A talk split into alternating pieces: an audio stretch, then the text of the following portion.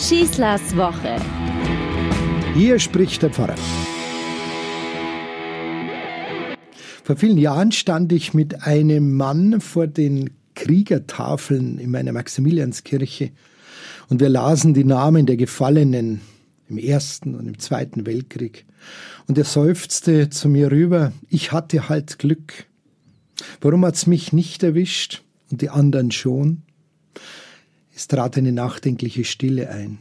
In diesen Tagen des November sind sie wieder sehr präsent unter uns. Kriegertafeln, Kriegstoten, Gedenken, Mahnmale des Krieges. Sie rücken in unser Bewusstsein. Ewig währt der toten Tatenruhm, steht auf vielen solchen Mahnmalen. Im Dritten Reich hieß es Gefallen für Führer, Volk und Vaterland.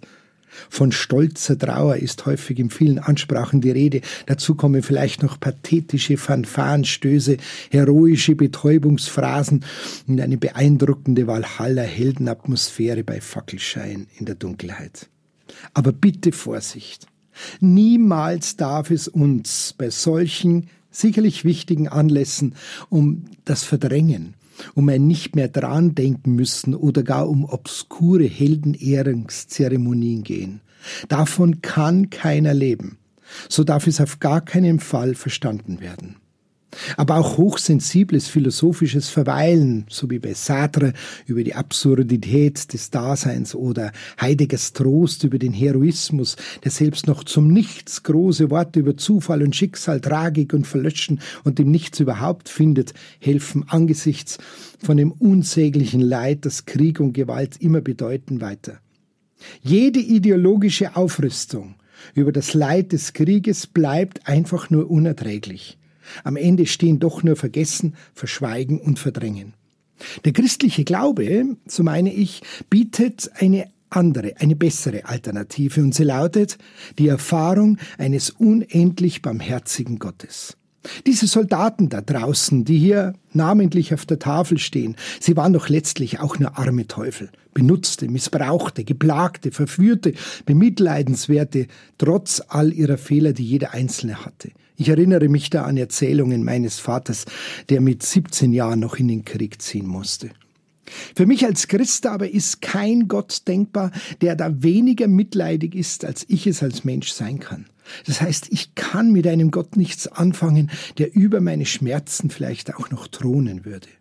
Als Priester spreche ich täglich diese Worte Jesu, das ist mein Leib für euch. Das heißt, alles auf dieser Welt, das Gute und das Schöne, das Leid und alles Unerträgliche, alles ist umarmt von einer unfassbaren Liebe, die auch über alle Schlachtfelder und tausende Tote und Tragödien der Weltgeschichte wandert, die die Schicksale umgreift und keinen einzigen Menschen vergisst.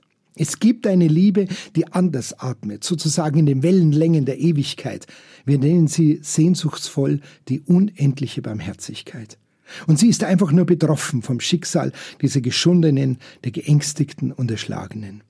Unsere Vision des Glaubens führt mich letztlich zur Begegnung mit dem unvorstellbaren Gott oder wie es der Evangelist Johannes so schön sagt, ist euer Herz unruhig, so ist Gott größer als euer Herz. Vor mir liegt der jedes Jahr um diese Zeit eintreffende Spendenaufruf der internationalen Kriegsgräberfürsorge. Hier soll dem einzelnen vergessenen und unbekannten Opfer posthum eine verweigerte Würde zurückgegeben werden, selbst noch 70 Jahre danach. Hier geschieht etwas, was tief in einer Volksseele verankert ist, manchmal ideologisch vielleicht leicht übertüncht, aber letztlich echte, warme Menschlichkeit ausdrücken möchte. Das Einsammeln von Gebeinen, ich stelle es mir ganz bildhaft vor. Oft sieht man junge Menschen, die da in den ehemaligen Kriegsgebieten zu Werke gehen. Das kann nicht unbedingt sehr ästhetisch sein. Ist auch manchmal nicht ganz ungefährlich. Denken wir nur an die Blindgänger, die vielleicht im Boden noch liegen. Nach Jahrzehnten der Gleichgültigkeit wird hier eine Geste der Pietät gesetzt und so dem Grauen des Krieges ein deutliches Gegengewicht gegenübergestellt. Es findet eine sichtbare Rehabilitierung teilweise achtlos verräumter Menschenwürde an den sinnlos Erschlagenen des Krieges statt, die wie ein sanfter Wind über erstarrte Winterwälder wirkt. Dieses Bergen armseliger Reste, das Kreuze errichten und Gebete verrichten – es will einfach nur dem Müllproblem unserer Geschichte zu Leibe rücken und sich so gegen jede Menschenwegwerfepoche stellen. Heiligen Gedenkstätten mit verlogenem Pathos vorwärtsstürmender Soldaten und wehender Fahnen, gezogenen Säbeln und verbissenen Gesichtern sind spätestens heute unangebracht. Sie sind absolut out. Echte Pietät macht keine solche Heldenverehrung. Sie will einfach nur eine schöne Blume der Menschlichkeit sein. Sind es nur gut gemeinte Aktionen, letztlich wirkungslose und zu spät gekommene Gesten der Humanität, fragen sich manche, bevor sie spenden für die Kriegsgräberfürsorge? Ich halte dagegen.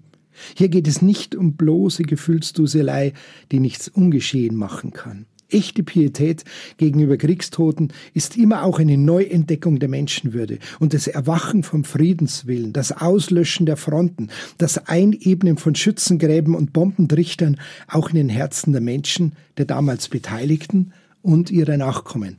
Heute sind das wir. Es gilt, Stacheldrähte von Vorurteilen wegzuräumen, Hindernisse nationalistischer Engständigkeit abzubauen und sich die Hände zu reichen über alle Grenzen hinweg. Hasser üben keine Pietät. Christen leben in dieser Pietät. Auch die Grablegung Jesu, von der wir immer am Karfreitag in der Passion hören, und damit endet sie ja, ist mehr als eine hilflose, emotionale, bedauernswerte Geste. Es ist für alle Beteiligten, Josef von Arimathea, der das Grab zur Verfügung stellt, die Jünger, die Gottesmutter Maria, ein Bekenntnis, eine energische Neuorientierung mit gesellschaftlichen Folgen und nicht nur ein milder, nostalgischer Ausklang. Es ist ein ganz bewusster Aufbruch in die Zukunft und der sichtbare Glaube in ehrliche Betrachtung und Besinnung. Und so ist es bis heute. Und darüber bin ich froh und dankbar. Und jetzt werde ich spenden für die Kriegsgräberfürsorge. Ich wünsche euch eine gute Woche und gedenken wir unserer Toten und tun wir es in ganz tiefen Glauben. Euer Pfarrer Schießler. Schießlers Woche ist ein Podcast vom katholischen Medienhaus St. Michaelsbund, zu hören auch im Münchner Kirchenradio.